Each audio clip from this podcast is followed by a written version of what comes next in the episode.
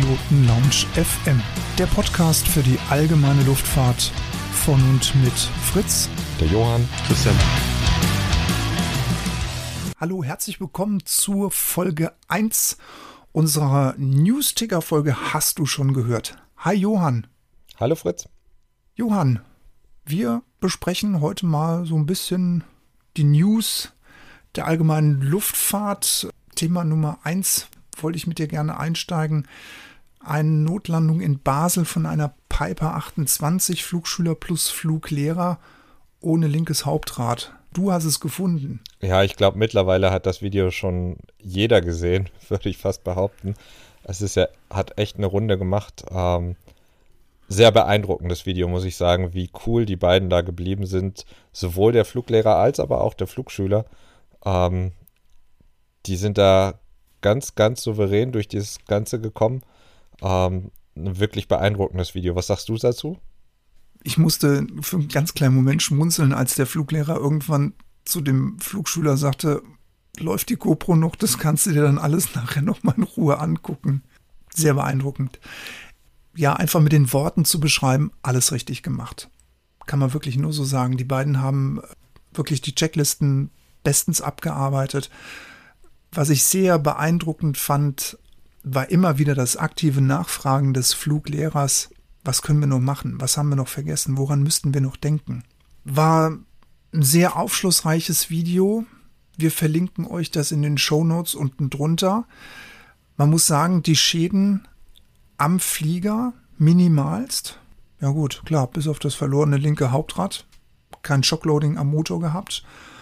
Den Prop hat es nicht in Mitleidenschaft gezogen. Ihnen ist zum Glück auch nichts passiert. Ihr müsst es euch einfach mal anschauen. Es ist großartig geworden.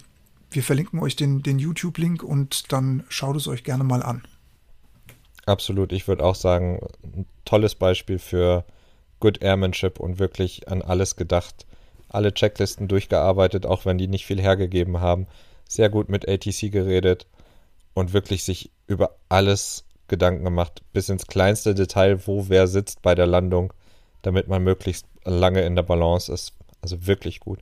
Mittlerweile gibt es übrigens auch schon das Nachfolgevideo dazu, wo die Maschine in der Werft ist und wo nachgeguckt wird, was an dem ähm, Fahrwerk kaputt war. Und so wie es aussieht, ist da ein Bolzen gebrochen, der praktisch der, das Fahrwerksbein festgehalten hat. Also das ist nicht irgendwie bei einer Landung oder beim Touch and Go passiert. Das Video können wir ja auch noch mit reinstellen. Für die, die es interessiert. Diese heutige Podcast-Folge wird euch präsentiert von pilotenbedarf.de. Einfach mal reinschauen. Jetzt gehen wir von einem Piloten, der es perfekt gemacht hat, würde ich sagen, zu einem, der es perfekt machen wollte, aber dabei leider ein bisschen über seine Grenzen hinausgegangen ist, würde ich sagen. Ja, das war dieser äh, unglückliche ähm, Red Bull-Unfall in, in Tschechien am 20. Juni diesen Jahres mit der T28, mit dieser Trojan. Was ist da eigentlich nochmal genau passiert? Der ist abgestürzt. Aber was, was war der Hintergrund für den Absturz? Weil das war ja ein sehr erfahrener Pilot. Absolut. Die T28 der Flying Bulls ist ja in Europa sehr bekannt.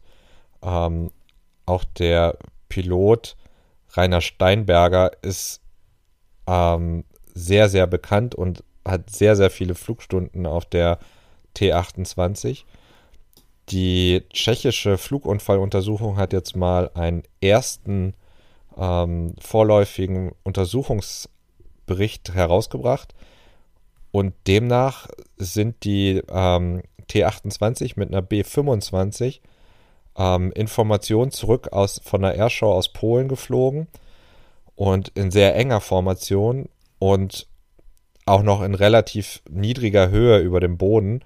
Und der T-28-Pilot soll dann in dieser niedrigen Höhe ein Kurzflugmanöver, also eine Fassrolle eingeleitet haben und dabei leider die Kontrolle über das Flugzeug verloren haben und dann mehr oder weniger senkrecht ins in Boden gerammt rein, äh, sein sollen. Ja, gehen wir doch mal aus, den, äh, aus diesen traurigen oder aus diesen Notfällen heraus in ein sehr erfreuliches Projekt, das gerade eine, eine 19-jährige mit einem UL mit einer Shark anstrebt. Die junge Dame möchte nämlich alleine die Welt umrunden. Das ist die äh, Sarah Rutherford, ist in Belgien gestartet, möchte also einmal die Welt umrunden innerhalb von drei Monaten. Das bisher so ihr Plan ist. Sie ist in Kortirik abgehoben. Von da aus geht's los. Und insgesamt hat sie sich 90 Stops auf den Plan geschrieben und ist, wie gesagt, mit einer Shark unterwegs, mit einem UL. Was haben wir da noch so für Eckdaten, Johann? Was, was haben wir noch? Naja, es sind 90 Stops, 52 Länder, 5 Kontinente, alles mit dem UL, wie du schon sagst. Sie ist mit ihren 19 Jahren dann die jüngste Pilotin, die so eine Weltumrundung macht. Bisher war es eine Amerikanerin, die Shista Wace, die war 2017 30, also schon großer Unterschied. Der jüngste männliche Rekordhalter ist übrigens ein 18-jähriger Brite, Travis Ludlow. Also die werden alle immer jünger. Ich meine, sehr viel jünger, äh, sehr viel früher kriegst du den Schein noch gar nicht. Ich finde es beachtlich, dass die Pilotin das mit einer Shark macht. Also mit einem OL ist ja schon was anderes. Bisher waren es ja meines Wissens immer eher größere, schon bewährtere Muster, wie eine Cessna oder ich glaube sogar eine Piper. Ich glaube, es gab sogar mal einen Redakteur von der, vom Fliegermagazin, der ist mit seiner Piper nach Oshkosh geflogen. Aber ich habe noch nie von einem UL gehört, das sich über einen Teich traut. Genau. Ich lese auch gerade, dass die Shark wurde extra dafür umgebaut. Also normalerweise äh, für diejenigen, die die Shark, ähm, die das Shark UL nicht kennen, das ist ja eigentlich ein ähm, Tandemsitzer, wo man hintereinander sitzt. Der zweite Sitz wurde hier umgebaut, ausgebaut und da ein zusätzlicher Treibstofftank eingebaut, damit sie dann halt gerade diese großen Sprünge über den Teich gut hinter sich bekommt. Bin mal gespannt, wie es da weitergeht. Was gibt es denn so aus der Welt der Segelflieger zu vermelden, Johann? Naja, also da ist das Größte und Wichtigste, denke ich mal, die Weltmeisterschaft der Club Standard und der 15 Meter Klasse in Frankreich gewesen. Das war Ende August. Und es gab insgesamt drei ähm, Medaillen für Deutschland mit zwei Weltmeistern und einem dritten Platz. Ähm, herzlichen Glückwunsch erstmal an die Piloten. Die zwei Weltmeister sind Simon Schröder in der Standardklasse und Uwe Wahrlich in der Clubklasse. Und der dritte Platz von Stefan Langer in der Clubklasse ist natürlich auch noch ganz toll. Und auch die Teamweltmeisterschaft hat das deutsche Team gewonnen. Also ganz herzlichen Glückwunsch.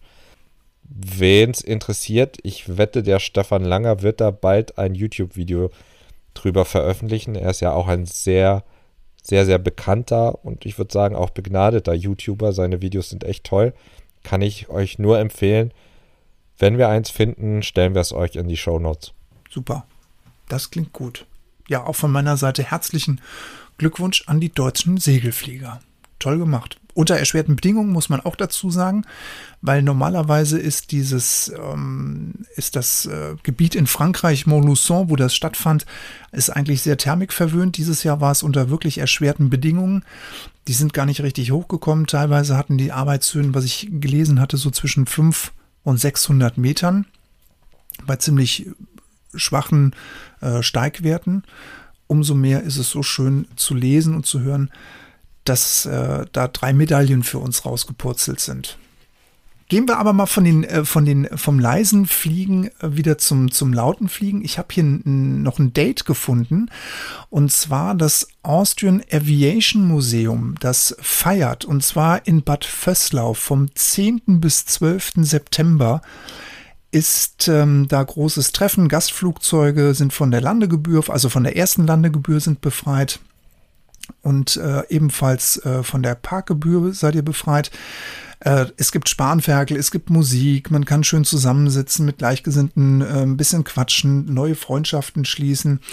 Es gibt noch Möglichkeiten der Übernachtung in Hotels beziehungsweise in Pensionen im Umkreis so zwischen zwei bis fünf Kilometern und äh, für den Transfer zum Airport ist auch gesorgt. Es wird aber, Achtung, Achtung, Achtung, Pan, Pan, zur Planung wird um baldige Anmeldung gebeten. Ähm, die Shownotes verlinken wir euch im, äh, unten drunter äh, mit E-Mail-Adresse und Telefonnummer. Und es wird, ähm, gibt auch was zu gewinnen, habe ich gelesen. Und zwar wird das älteste Flugzeug prämiert und es gibt auch einen äh, Preis für die längste Anreise. Also schreibt euch Bad Vöslau auf den Zettel vom 10. bis 12. September. Genau. Am gleichen Wochenende, auch im Süden, also in der Schweiz genauer gesagt, findet das Electrify in Grenchen statt. Das ist eine Veranstaltung, die sich immer größerer ähm, Beliebtheit erfreut. Es sind mittlerweile 14 Flugteams, 14 Aussteller, über 1000 Besucher, sechs Referenten und die Premiere des sogenannten E-Talks mit 70 Teilnehmern dieses Jahr geplant. Das Electrify in Grenchen ist praktisch die Geburtsstunde des elektrischen Fliegens in Europa, würde ich sagen, oder zumindest mal der Treffpunkt, wo sich alle treffen, die irgendwas mit E-Fliegerei am Hut haben. Es ist mittlerweile die fünfte Auflage dieses Fly-Ins. Das heißt, wenn ihr vorher in Österreich wart, könnt ihr gerne in Grenchen noch vorbeischauen. Am 11. und 12. September in Grenchen. Es finden auch noch weitere Veranstaltungen zeitgleich statt. Einmal die E-Trophy und ein Symposium mit sehr, sehr unterschiedlichen Programmen. Also für jeden, der da interessiert ist, ist auf alle Fälle was dabei. Und ich denke, wir werden noch viel, viel, viel aus diesem Bereich der Fliegerei hören. Und ähm, ich gehe stark davon aus, dass wir alle irgendwann mal elektrisch fliegen werden. Von daher am besten jetzt schon mal reinhören, ne? Und nachdem ihr euch dann das elektrische Fliegen in Grenchen angesehen habt, seid ihr auch noch mal ganz herzlich willkommen vom 17. bis 19. September in Schönhagen. Dort stellt nämlich die Firma Blackwing, das ist eine neue junge schwedische UL-Schmiede, ihr neues Flugzeug vor. Gegründet wurde Blackwing im Jahre 2011 und wollen jetzt ihre neuen Modelle BW 600 und BW 635 vorstellen. Das soll, wie gesagt, in Schönhagen stattfinden vom 17. bis zum 19. September. Es wird darum gebeten, sich natürlich vorher wieder anzumelden, ganz klar. Es ist für Catering besorgt, Live-Musik ist natürlich vor Ort, Demoflüge können mit dem Flieger durchgeführt werden, aber, Komma, aber, die Flüge sind zu einem Selbstkostenbeitrag von 75 Euro bitte vorher zu reservieren und es gilt ein 3G-Nachweis. Also entweder geimpft, getestet oder genesen. Das ist wichtig.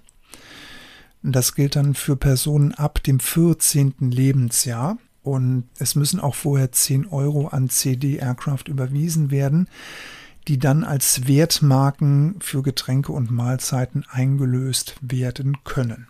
Ganze findet statt Schönhagen Echo Delta Alpha Zulu vom 17. bis 19. September heißer Flieger und die Shownotes gibt es natürlich unten wie versprochen dazu. Johann, haben wir etwas für unsere Zuhörer vergessen?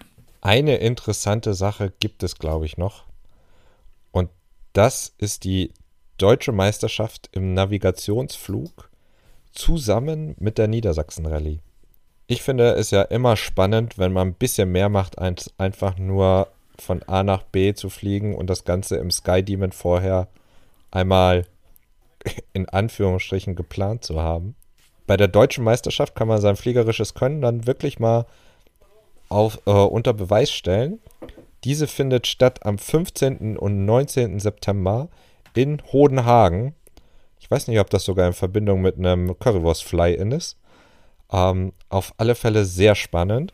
Es gibt einiges zu beachten, deswegen verweise ich hier mal auf die Show Notes, weil wir das gar nicht alles für euch vorlesen können, ähm, was es da zu beachten gibt. Auf alle Fälle muss man Mitglied im deutschen Aero-Club sein.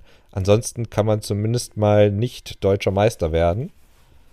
Den Wettbewerb gewinnen kann man schon. Also es ist nicht ausgeschlossen, dass man da nicht mitfliegen darf. Nur deutscher Meister kann man halt nicht werden.